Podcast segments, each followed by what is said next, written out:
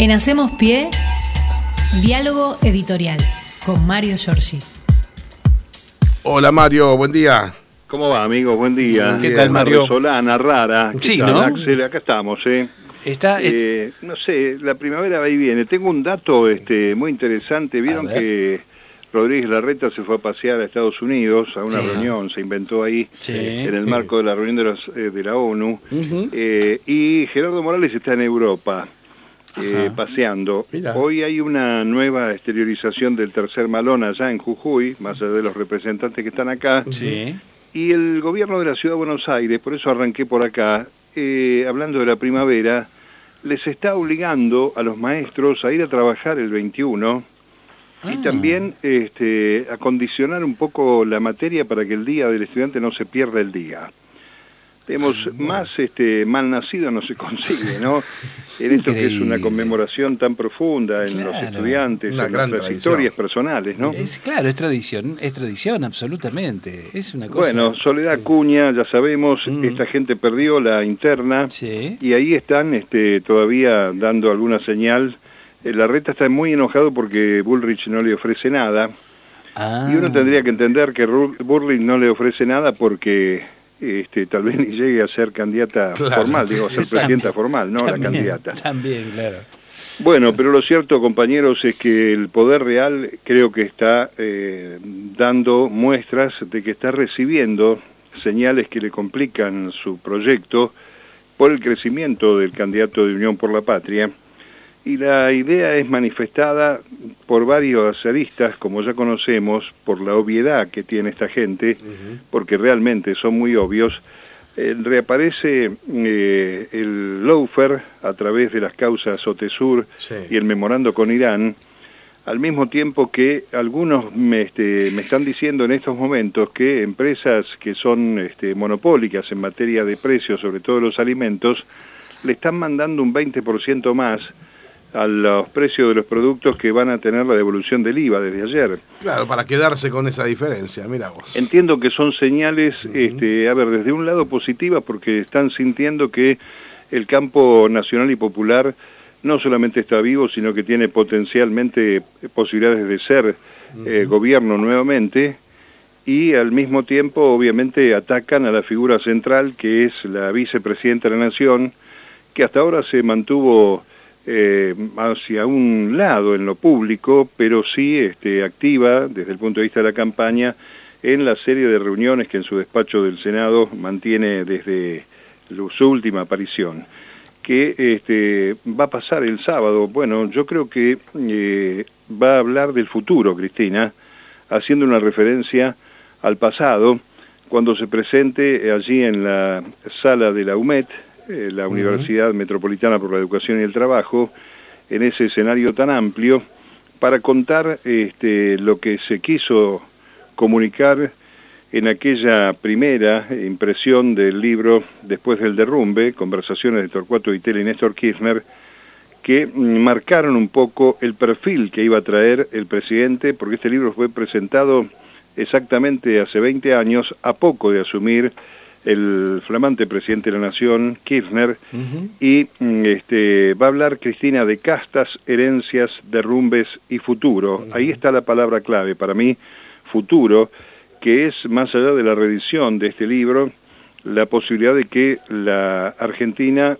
tenga un camino hacia adelante y no eh, hacia atrás como prevén los discursos de la derecha y de la ultraderecha en la República Argentina, ¿no? Así que me parece que esa aparición, también a modo de respuesta de lo que ha decidido la Cámara de Casación, Barrotaveña y Petrone, perdón, esos jueces a los que Cristina se dirigió ya en alguna oportunidad, eh, habla de eh, la causa Otesur, este, y memorándum donde la, este, la doctora Cristina Fernández fue sobreseída, recordemos, Claro, sí, sí, sí, sí. lo abren de nuevo el juicio eh, con este, el armado de una instancia oral, llevarla al banquillo, a la vicepresidenta de la Nación, eh, pero más que nada, más allá de lo que suceda, porque esto va a llevar su tiempo, hasta lo que eh, va a pasar incluso con la causa vialidad el año que viene y demás, pero lo que ponen el acento, y uno tiene que reflejarse en aquellas viejas y sabias palabras de Arturo Jaureche, aquí hay que agregarle la palabra Clarín, para ver cómo están mirando estos del Poder Real a través de sus usinas de la desinformación, la preocupación que genera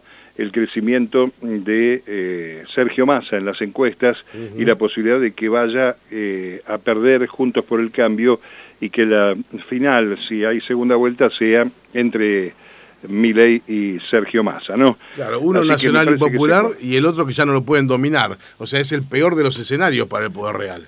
Tienen un problema, sin duda alguna. Vamos a ver cómo lo canalizan. Lo están atenuando, lo hacen este, atenuar, este, bajarle un poco el tono, pero solo basta mirar esa reducida comitiva que lo acompañó el otro día por la ciudad de La Plata.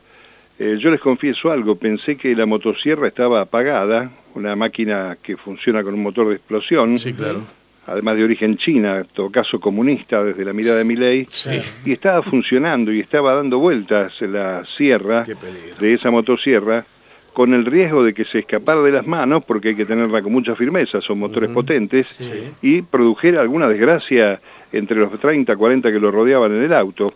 Eh, realmente, si esa es la imagen, si ese es el personaje, todavía no lo sabemos del todo, por eso será muy bueno eh, no solamente hablar del futuro, sino también en el debate hablar del futuro y también de otro gran triunfo del campo popular entre todos los que votamos que se incorpore el tema de los derechos humanos al debate que finalmente va a estar incorporado en eh, la actividad que se va a desarrollar en Santiago del Estero el primero de octubre.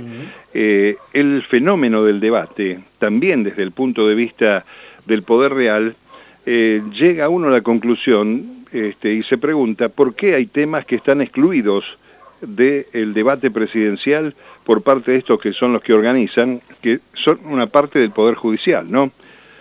Claro, claro. Y bueno, ¿Por qué no estaba el tema de derechos humanos? Eh, votamos, eh, creo que el 57, casi 58% de los ciudadanos en la encuesta que terminó el fin de semana pasado, y muchos este, pusimos derechos humanos y convivencia democrática, que es el fenómeno que está también en disputa en los discursos del pasado de Milei y de Patricia Bullrich, ¿no? Terminar con el otro, el exterminio, la motosierra, la destrucción, cuando en realidad hay un pacto de convivencia que arrancó en la Argentina en el año 83. Ese tema, desarrollo, este, en desarrollo eh, de los derechos humanos y la convivencia democrática, eh, fue votado por la gran mayoría y va a estar eh, incluido en el debate del primero de, de octubre. Perdón, derechos humanos, conveniencia democrática. El otro tema siguiente, a mucha distancia, con el 18%, fue desarrollo humano, vivienda y protección del ambiente, que en el fondo yo creo que queda englobado en este, los temas de derechos humanos, como la justicia, como las relaciones de Argentina con el mundo, en fin. Pero me parece que vale la pena preguntarse una vez más por qué la decisión del temario eh, dejó afuera este aspecto que eh, en este momento está en discusión, está en debate. Volver a la política de Martínez de Oz, el brazo este, asesino de Videla, o este, retomar, mucho más atenuado, pero también gravísimo, los momentos del año 2001 en la República Argentina, cuando la candidata a presidente de Juntos por el Cambio fue la responsable de este, descontarle el 13% a los trabajadores estatales y los jubilados. bueno, me parece que ese es el, el tema en debate, es una señal, este, vamos a escuchar qué dice la vicepresidenta, algunos recomendaban que no apareciera. Me parece que es oportuno cuando esta acción que salga a responder y que active también el fenómeno de la memoria, sobre todo para mirar el futuro, compañeros. Exactamente. Tal cual. Bueno, este, con el regreso a la cancha de Cristina, este, hay que tomar en cuenta que ayer Massa hizo dos también gestos muy importantes. Uno tiene que ver con lo que dijo en Misiones, eh, en Posadas, mientras se inauguraba 180 viviendas del programa Casa Propia, eh, reclamando a toda la dirigencia. Eh, yo creo que ayer en Misiones comenzó ese recorrido por las provincias argentinas que está previsto, creo que son 72 visitas, y en Posadas este, dijo lo que viene es mejor de lo que termina, tenemos que ir a buscarlos y abrazarlos y pedirles perdón por las cosas en las que sientan que le fallamos, no está mal hacerlo, nosotros sí tenemos la humildad de disculparnos por todo lo que nos propusimos estos años y no conseguimos. Es raro esto en campaña electoral que el ministro de Economía y candidato pida disculpas, pero me parece que va a ser el tono de la campaña. El otro tema importantísimo de ayer eh, tiene que ver con el deporte y además con un decreto que Macri había este, instalado para quitarle la autonomía al eh, NARD, el Ente Nacional de Alto Rendimiento Deportivo, y que lo recaudado por el Estado eh, en impuestos a las bebidas blancas se utilice un 75% al ENAR y un 25% a los clubes de barrio. Y, dijo otra cosa muy importante ayer, que va a legislar para que la justicia, con los bienes retenidos a la, al narcotráfico, eh, vayan a parar a los clubes de barrio, muebles, computadoras, equipamiento en general, eh, que la justicia incauta al narco, este, en ese contraste del deporte frente a las drogas y frente al alcohol. Me parece que también allí gana terreno en un escenario donde no hay discursos de la oposición vinculados con esto. Así que vamos a ver qué sucede. Ayer, este, una vez más, este, la bravuconada de Bullrich en el barrio de Merenciano Sena, allí en el Chaco. Una puesta en escena, ¿no? Claro, quería hacer un video diciendo a, estos asesinos los vamos a perseguir hasta que queden en la cárcel y demás. Las vecinas, los vecinos le echaron, no son responsables de lo que se le imputa a la familia de Merenciano Sena y quiso aprovechar carroñeramente, ni el, ni el ganador de la elección la acompañaba, fue sola porque la verdad que da vergüenza. Eh, y eh, uno tiene que recordar que eh, ese modelo de provocación ha causado mucho dolor en la República Argentina, esta historia del enemigo interno. Vamos a ver qué pasa en el momento de pasar por las urnas. Rápidamente, el presidente en las Naciones Unidas va a hablar a eso a las 4 de la tarde, hora argentina, en la Asamblea General de las Naciones Unidas. Va a pedir, obviamente, una modificación al sistema financiero internacional y mm, creo que lo más importante del día, para ir viéndolo de cerca, será lo que ocurra hoy en la Cámara de Diputados a partir de la una de la tarde, cuando comience el tratamiento de la derogación del impuesto a las ganancias para la cuarta categoría. Allí este, creo que tenemos eh, puesto el eje, van a estar marchando afuera, ya desde tempranito hay unas pancartas y unas banderas, hace un rato pasamos por ahí y mm, este, ya estaban los muchachos de camioneros, este, estaban los de ATE, colgando este, los trapos allí frente al Congreso de la Nación, es posible que tenga no 129, sino 131 diputados eh, el oficialismo, primero para tener quórum y después para sacar eh, la legislación correspondiente y transformar en ley lo que ahora es el anuncio. Estas cosas que está marcando Massa, el tema del IVA, el tema de ganancias, estas devoluciones y estos bonos, son los temas que me parece que le están dando un apuntalamiento en el crecimiento de la campaña electoral y ese es el dato que creo que vale destacar, que está rechazando el poder real y lo hace con todas las herramientas este, sucias que tiene realmente. ¿no?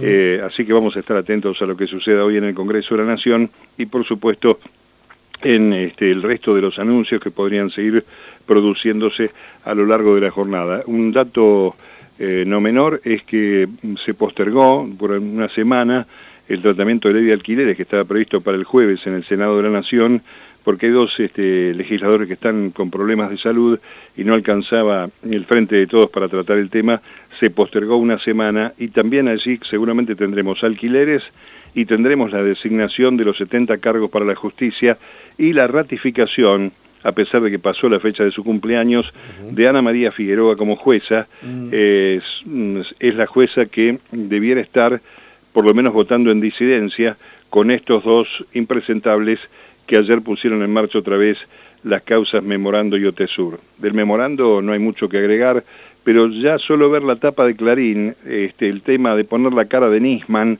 de aparecer otra vez ese temario vinculado con la vicepresidenta de la Nación, para mí es una señal grata, preocupante, pero grata, de que el poder real, el establishment, está sintiéndose en una situación eh, complicada desde el punto de vista de la expectativa, porque como dijimos en algún momento, no está claro quién es eh, o cuál es el candidato de ese sector del poder, ¿no? En la República Argentina. Si es mi ley, con lo que puede significar este, un mandato de una persona que pareciera a veces perder el control, o si es Patricia Bullrich, eh, que a pesar de las victorias del radicalismo Puyaro en, Santa Fe y Esdero en Chaco, no parece remontar y sobre eso parece eh, imposible recuperar la iniciativa. Veremos qué pasa, compañeros. Es un martes muy activo hoy. Sí, claro. Sí, Mario, así que bueno, mañana veremos las repercusiones de lo que pase hoy en el, Congreso con el apoyo de las dos principales centrales obreras acá de, nuestro país, con este intento de, por ley, eh, de derogar esta famosa cuarta categoría eh, de los impuestos a, a los salarios. Así que no sé si te quedó algo en el tintero, Mario, no, no, ya estamos para, para despedirnos. Un abrazo grande y además estemos muy atentos también a lo que suceda eh, en Jujuy, porque eh, las comunidades indígenas eh, marcharon ayer a la legislatura. Yo marqué que no está Morales en la República Argentina, está paseando por Europa este hombre, pero lo cierto es que junto al segundo día de paro docentes sigue siendo un riesgo latente la seguridad de la población jujeña que protesta contra esa constitución malhadada firmada entre gallos y medianoche en un estado de irregularidad absoluto y sobre el cual la Corte Suprema no se ha expedido. ¿eh? El gobernador, impedido por su cargo de ser constituyente, se tomaba licencia para ser constituyente y dejaba la licencia para volver a ser gobernador en el lapso de horas y así sacaron esa constitución realmente siniestra, compañeros. Atentos con Jujuy. Bueno, un abrazo. Hasta mañana. Hasta mañana, Mario. Hasta mañana, Mario. En Hacemos Pie, diálogo editorial con Mario Giorgi.